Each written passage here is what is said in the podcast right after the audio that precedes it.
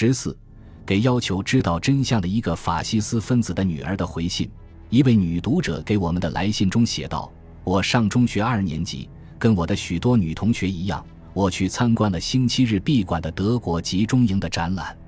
后来，大家对展览议论纷纷，有人持怀疑态度，有人说展览只是为了做反德宣传，有人说其中有夸大的成分，而有人断言一切都是真的。我的同学当中有人说，假如那些事情真的发生过。”那在我们的历史书上应该有某些痕迹。另一位女同学说：“如果那些照片的确是真的，我觉得就应该把它们放大，用来搞一个像马达马宫中的人类之家那样大的展览。”另一些同学还说：“他们不让我们学习最后一次世界大战的历史，就是因为发生过的事情实在太可怕了。”老师们认为那么想的人是有道理的，他们叹息道：“很遗憾。”可我希望有人能给我讲述更多些。我一个法西斯分子的女儿被自己所看到的东西吓坏了。我祈求过上帝，但愿我父亲在这场大屠杀中是无辜的。另外，我想对举办展览的那些人说，得把展出的空间搞得更大些。为了能看到整个展览，我不得不足足去了三次。这是不是个人？一部有关死亡营的书，如今已被翻译成各国文字。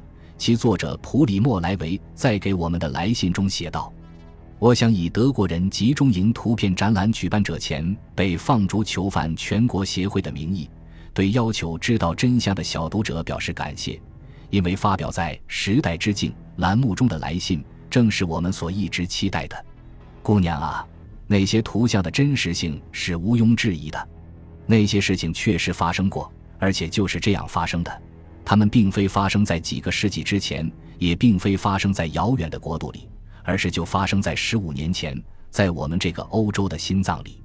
谁对此抱有怀疑，只要乘坐一列火车前去参观一下，在那些令人悲怆之地留下的痕迹，一切就昭然若揭了。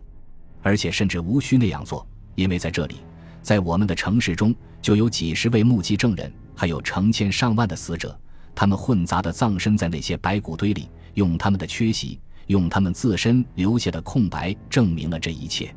我们理解叹息着说很遗憾的那些老师们，但是我们不能苟同，不能因为那些发生过的事情骇人听闻而不让世人知晓。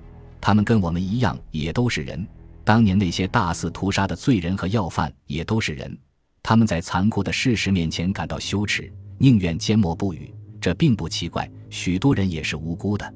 但沉默是一种过失，在这种情况下，简直就是一种犯罪。